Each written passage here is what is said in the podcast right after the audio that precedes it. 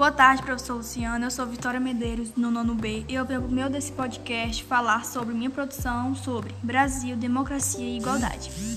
Nesse assunto, existem diversos aspectos da igualdade encontrados no Estado Democrático de Direitos, como igualdade de valor, igualdade política jurídica e igualdade socioeconômica. A igualdade é fundamental para a democracia, dando a todos a equipação no que diz respeito ao gozo e fruição de direitos a democracia, no entanto, deve-se à prática política de dissolução de alguma maneira do poder e das decisões políticas em meio aos cidadãos.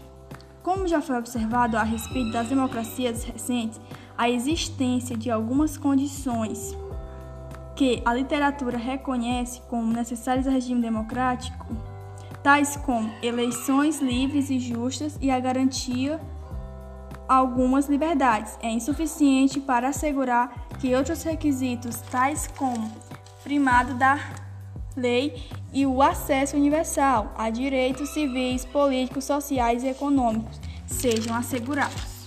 Resumindo, para o Brasil é essencial a democracia e a igualdade.